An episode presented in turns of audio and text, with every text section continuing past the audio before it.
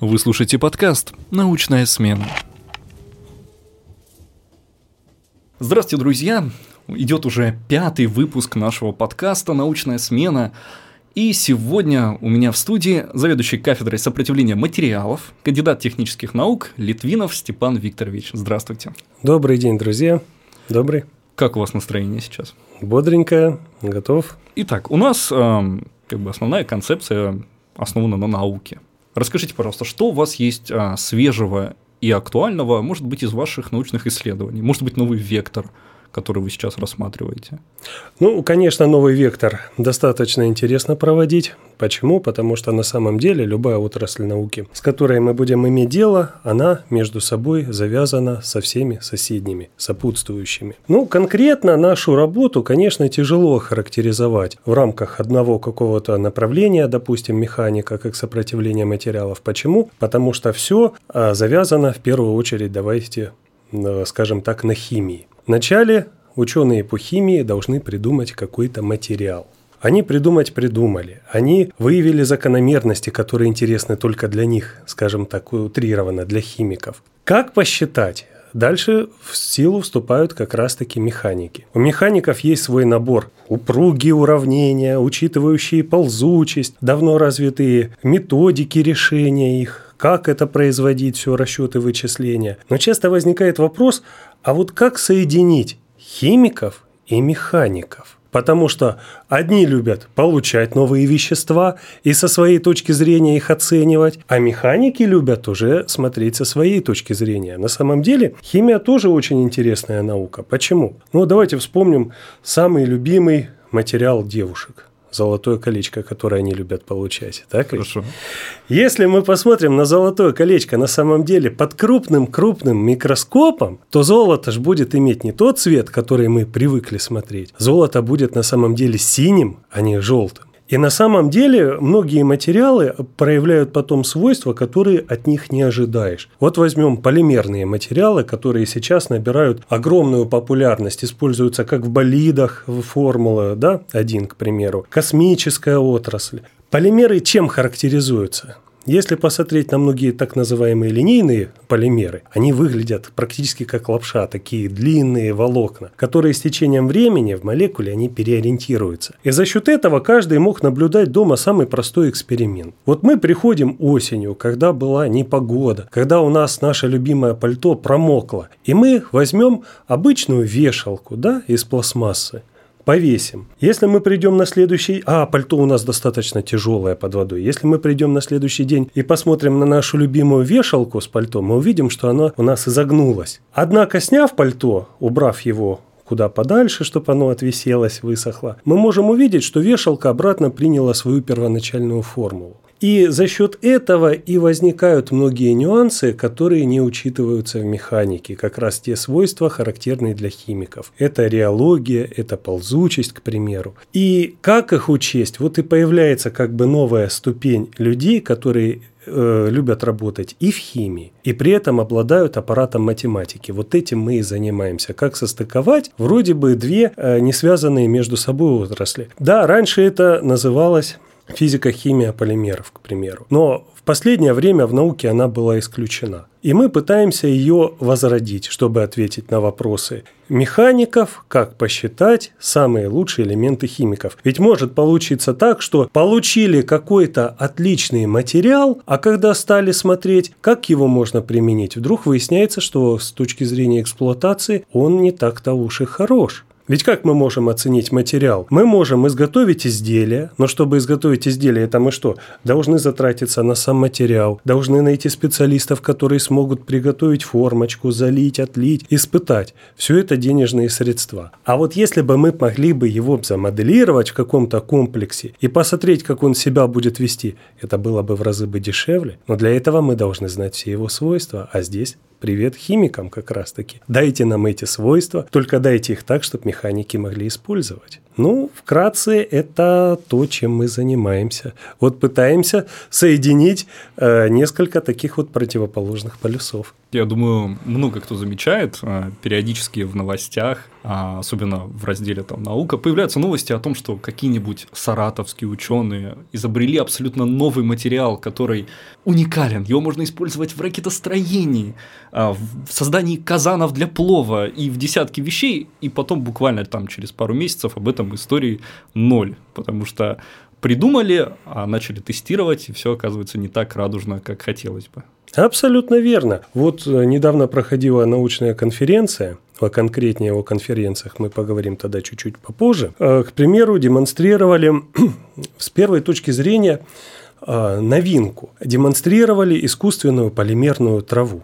Для чего? Потому что вспомним наших любимых сноубордистов, лыжников. Зимой, когда есть снег, ну не будем вспоминать последние зимы, когда мы ходили практически в шортах, но зимой много снега, мы можем кататься. А что делать летом? И вот они предлагали, допустим, траву, по которой можно на сноуборде кататься и зимой, и летом. Да, новый полимер, он себя показывал очень хорошо с точки зрения скользящих свойств. Однако, если летом кто-нибудь по ней может кататься, полимер достаточно получается, ну, мы можем расплавить любой полимер. Угу. Он будет таким мягким, по нему можно кататься. А осень весна, когда наступают уже отрицательные температуры, и если какой-нибудь э, такой достаточно худенький молодой человек, как я, за 100 плюс килограммов встанет на эту траву, мы же ее-то можем тогда сломать. И поэтому, когда нам подавали новый материал для конференции, что он отлично себя ведет практически во всех сезонах, у специалистов по эксплуатации задал, появился вопрос. Подождите, но летом, да, по нему можно кататься, допустим, он выдержит данные нагрузки, но зимой-то любой полимер практически становится хрупким, он будет ломаться. Что делать в этом случае? И, соответственно, дальнейшее развитие вот пока э, претерпевает некоторые трудности. А какие вот полимерные новые технологии вот ожидают нас в ближайшее время? Вот что, может быть, есть какие-то э, наработки прямо сейчас на кафедре? Но самое интересное, что все новое – это хорошо забытое старое. В чем э, сила нашей кафедры? Дело в том, что мы используем уравнения – позволяющие механикам считать полимеры, которые были изобретены еще в 60-е и 70-е годы прошлого 20 века. Но эти уравнения были закрыты. Это была государственная тайна до конца 80-х годов. Это, к примеру, так называемое уравнение связи Максвелла-Гуревича. Если мы возьмем какой-нибудь эластичный материал, чтобы было понятно, о чем идет речь, давайте возьмем пружину. Угу. Вот чем больше мы приложим нагрузки, тем больше она вытянется. Если мы уберем нагрузку, она обратно сожмется. И зависимость между нагрузкой и удлинением, она прямо пропорциональная. А вот э, уравнение Максвелла-Гуревича, оно задает не только уровень нагрузки, но и скорость нагрузки, которую мы прикладываем, как она меняется. И в зависимости от этого могут развиваться или моментально деформации, или они могут запаздывать во времени. Причем, если мы вспомним такое понятие, как не ньютоновская жидкость, вот я не знаю, когда-нибудь видели, может быть, наши слушатели по в э, YouTube, когда берут обычный крахмал, его намачивают, и получается вот такая вот э, как бы сказать, суспензия, которая в руках легко растекается. Но если мы ее начнем быстро мять, это получится твердое тело. Потому Или что нагрузка, да, нагрузка быстро у нас меняется во времени, и в результате меняется само поведение. Вот то же самое с полимерными материалами. И за счет чего мы выигрываем? Дело в том, что когда начинали развиваться программные комплексы, а, которые сейчас повсеместно распространены, ENSYS, Abacus и так далее. Ну, я извиняюсь, если я неправильно называю эти комплексы. А все-таки транскрипция на русский язык с английского тоже может быть достаточно специфичной. Так вот, в те комплексы тогда эти уравнения связи не были заложены. И сейчас мы сталкиваемся с тем, что мы вручную программируем алгоритмы решения наших задач. То, что не может взять какой-то мощный комплекс, нельзя посчитать руками. И вот тут вот выходим на арену, на сцену мы и говорим, что, ребята, мы берем свойства у химиков, адаптируем под механиков, пишем свои программные алгоритмы и получаем определенные результаты, которые максимально полно описывают поведение материала. Дело в том, что с течением времени на любое тело вообще всегда действует хотя бы одна нагрузка – это наш собственный вес. И под этим собственным весом течь или испытывать деформации ползучести могут практически любые материалы, даже камень. Только мы эти деформации можем не замечать, они слишком маленькие. И вот уравнение Максвелла-Гуревича, которое впервые было разработано в Институте химфизики Семенова в Москве, она, э, это уравнение как раз-таки и максимально полно описывает процессы, которые происходят в любых телах, особенно в полимерах. О как. А почему же все-таки было засекречено-то? Ну, все-таки Советский Союз, новые полимерные технологии, новые полимеры, а новые методы их расчета и так далее. Ну, к примеру, рассчитывались адгезионные соединения. Тогда начинали развиваться как раз-таки композиты, то есть сочетание разных полимеров, разных слоев. Как сейчас вот мы можем посмотреть, те же болиды делаются, углеволокно заливается каким-то адгезивом, дальше опять углеволокно. Как это рассчитывать, как это учитывать, вот в тот период это все было, конечно, да, засекречено засекречено.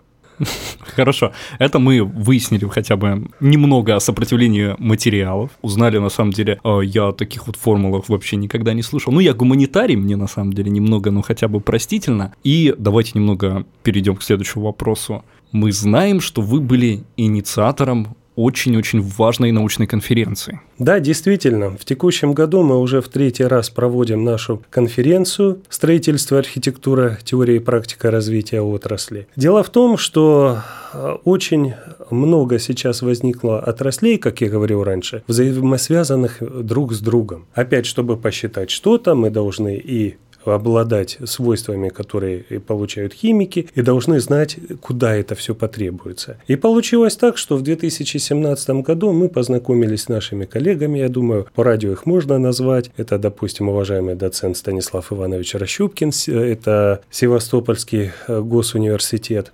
Они занимались проведением конференции, и мы предложили как бы поучаствовать, принять как бы сказать, мини-организаторы. От строительного факультета, от Академии строительства, которая тогда существовала, мы набрали определенное количество статей и тематик и предложили их опубликовать. Естественно, следующим этапом это было желание заняться самим. И в 2018 году мы э, подали заявки в определенные журналы Scopus. А мы подготовили приказ на проведение данного мероприятия. И поскольку публикация в Scopus, она достаточно все-таки ответственная, честно говоря, мы вначале не надеялись на успех. Но благодаря э, стараниям э, преподавателей как наших кафедр, так и параллельных, ну вот, к примеру, профессор Батыр Меритович Языев с моей кафедры, он принял очень активно активное участие. Он прям сказал, что Степан Викторович, если мы это не возьмем в свои руки, ничего не получится. Он э, писал утром, ночью в эти издательства, в эти журналы, что, пожалуйста, давайте, мы готовы провести конференцию, э, мы готовы вам направить, опубликуйте. И в конце концов, да, мы получили долгожданный ответ, что присылайте наши э, материалы вашей конференции, мы с удовольствием ее опубликуем. И начиная с 2018 года эта конференция стала ежегодной. Получается, в 2018 первая часть, 2019 год вторая, и сейчас, конечно, в соответствии э, с той эпидемиологической ситуацией, которая у нас вокруг, э, мы пытаемся провести еще раз и надеемся, что в дальнейшем эти конференции будут а, развиваться. Принимать участие в этих в наших конференциях могут, а, скажем так, ученые любого уровня, будь то знаменитый профессор или будь то самый обычный молодой студент, который сейчас проходит обучение на бакалавриате и который делает свои первые научные шаги. Все равно, а здесь что самое главное понять? Не столько важен результат, сколько на него могли бы со стороны посмотреть. Очень часто кажется, что ты достиг чего-то супер-супер-супер, а вот со стороны могут посмотреть, и как было э, в знаменитом мультфильме сказать, а король-то голый. То есть какая-то заминочка – которую ты сразу мог не видеть. А тебе могут сказать, подожди, а почему ты вот это не заметил? И вся твоя теория может рухнуть. И на самом деле в прошлом году, в 2019, конференция проходила в Кисловодске на базе парк-отеля. А в, самом, в самой конференции э, принимали участие несколько академиков. Федосов Сергей Викторович, Ерофеев Владимир эм, Трофимович и так далее, Майлян Левон Рафаэлович. И выступило очень много наших ученых. В том числе и с Академией строительства. Доложившись, они увидели, скажем так, свои работы э, по замечаниям с абсолютно иного света. Как, куда, зачем, Почему? На самом деле для ученого иногда бывает э, положительным не только сам факт достижения поставленной цели, но если что-то пошло не так, чтобы другим рассказать, что, ребят, вот сюда не стоит идти. А если пойдете, у вас могут быть вот такие, вот такие, вот такие вот преграды. Обойти их можно вот так, вот так и вот так вот. Поэтому подобного формата конференции, они на самом деле очень полезны и позволяют в том числе вот молодым слушателям, молодым выступающим а, сделать свой первый шаг, посмотреть, понравится им это, не понравится, как выступать перед аудиторией, как рассказывать. Когда ты доносишь ту суть э, изобретения, э, над которым ты мог проработать день, два, три, может быть, ты год работаешь. Да, может быть, она какая-то несущественная получится деталька, а может быть, эта деталька – это узел космического корабля, который в следующем году на Марс полетит. И могут подсказать, как его модифицировать, чтобы он действительно был э, соответствовал всем тем требованиям, которые предъявляются, но которые ты мог случайно упустить. Приоткройте немного завесу тайны. Ну ведь уже есть примерно хоть какое-то вот представление о том, какие работы будут представлять, например, студенты и сотрудники вашей кафедры. Не приоткроете?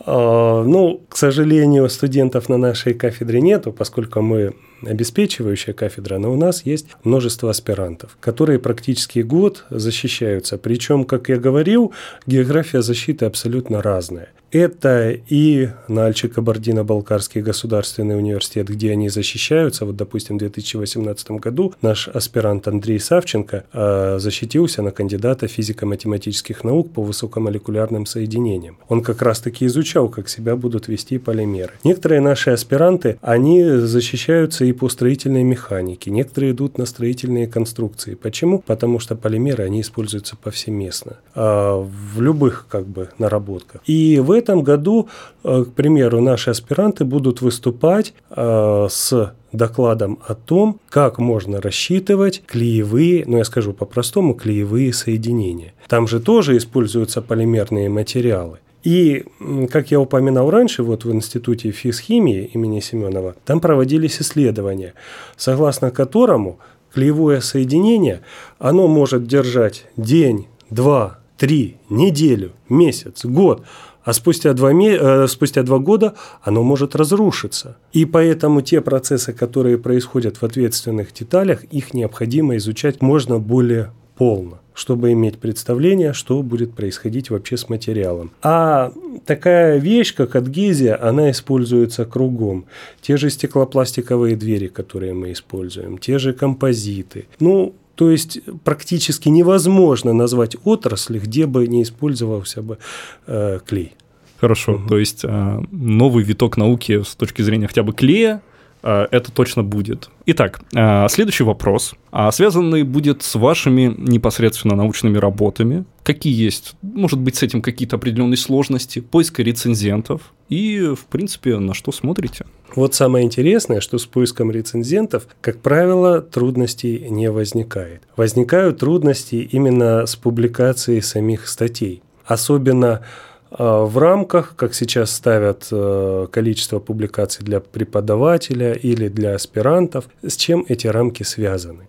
На самом деле, если мы посмотрим вот зарубежные публикации, ту же базу Scopus, там есть как бы четыре уровня, четыре квартильности. Вот квартильность самого низкого уровня, скажем так, четвертого, третьего, это хорошо. Но для полноценного называния себя ученым, конечно, надо публиковаться в первой, во второй квартильности. И проблема в том, что публикация в журналах с высокой квартильностью может занимать от полутора до трех лет. Туда идут все самые значимые публикации в такие журналы. Открыли черную дыру, Пожалуйста, журнал первой квартильности. Открыли еще что-то нужное, важное, журнал второй квартильности. И туда, конечно, получается очень тяжело попасть. Поэтому нами и были опубликованы множество статей именно по расчету от Гези. Получается так, я почему, собственно говоря, и вспомнил клей, потому что я сам ими занимаюсь.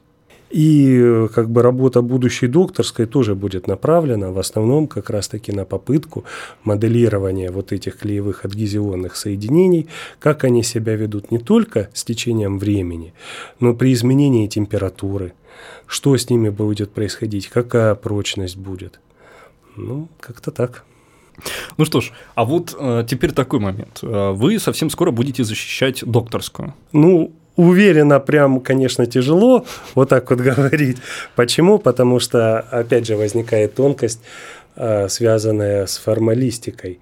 Э, дело в том, что многие работы на самом деле могут подходить под, некоторые, под несколько диссертационных советов. И всегда необходимо попасть в цель какой диссертационный совет готов тебя принять, выслушать и опубликовать. Ну вот, допустим, тонкость моей работы, что я могу идти по механике твердого тела, и по мат-моделированию, и по высокомолекулярным соединениям.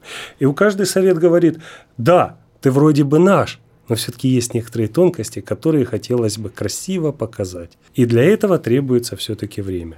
Поэтому правильно сказать, что если ход останется таким же, как он был намечен, то Бог даст в ближайшее время ну, должен выйти на защиту.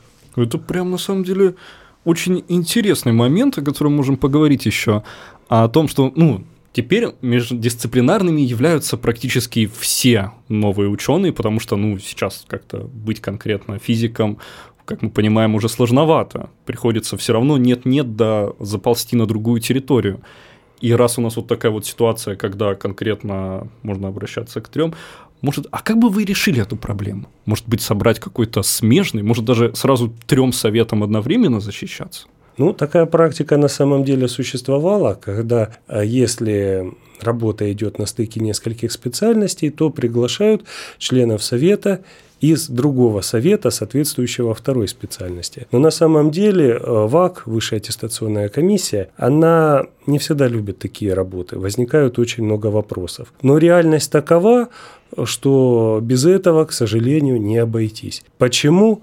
Потому что в любой отрасли, куда мы ни посмотрим, химия, физика, математика и так далее, кругом используются что?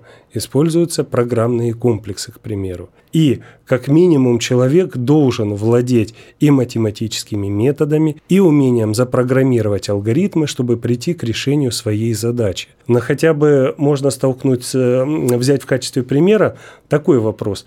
Протезы, которые используются в медицине – там, допустим, новые полимеры идут на изготовление пломб, а то и зубов целиком.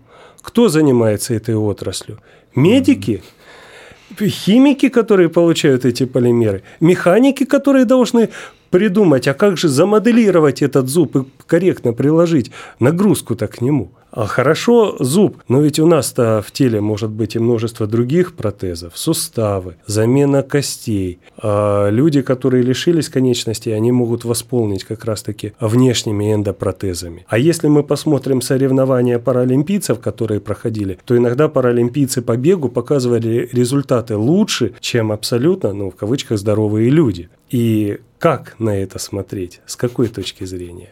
То есть еще придется и психологов, и социологов подключать, и уже должен вот этот совет, наверное, тысячу человек, и все сидят такие, хорошо, вот здесь, вот здесь я бы раскрыл побольше, а вот здесь не хватило. Ну, вот тут вот как раз и заключается та тонкость, а, та грань, то умение выявить а, самую такую, наверное, вот сущность. Ведь если мы посмотрим вообще на образование, то Вначале мы что? Мы все учимся в детском саду. Мы учимся читать, считать. Да, мы получаем, можно вот так вот условно представить, как большую сферу образования. Дальше, когда мы поступаем в школу, а, нас уже начинают делить на гуманитариев, на математические классы, на классы с иностранным языком. Может быть такое? Конечно. Вот этот шарик, он получается более маленький. Почему? Там появляется специфика. Дальше мы поступаем в университет и выбираем свою специальность. Даже если посмотреть на наш строительный университет, да, все близко, но есть тонкости. Там, допустим, промышленное гражданское строительство, тепло-газоснабжение, вентиляция, автодороги. Это все строительство, это одна отрасль. Но есть нюансы, и этот шарик получается еще меньше. Когда мы идем в науку, выбираем направление для работы э, с кандидатской диссертацией, это направление будет уже выглядеть практически как лазер. Если же человек идет дальше и пытается достичь э, чего-то э, и получить ученую степень доктора наук, то это направление вообще получается микроскопическое такое, точечное. И как попасть э, все-таки в ту отрасль и понять, к чему оно относится, это на самом деле вот сейчас вот очень тяжело в связи с теми причинами, которые я уже назвал ранее. Ну что ж, я думаю, наш подкаст уже подошел к концу. Мы обсудили много вопросов, получилось очень интересно. А сегодня у нас в студии был Степан Викторович Литвинов. Спасибо, что пришли. Спасибо вам большое. Спасибо.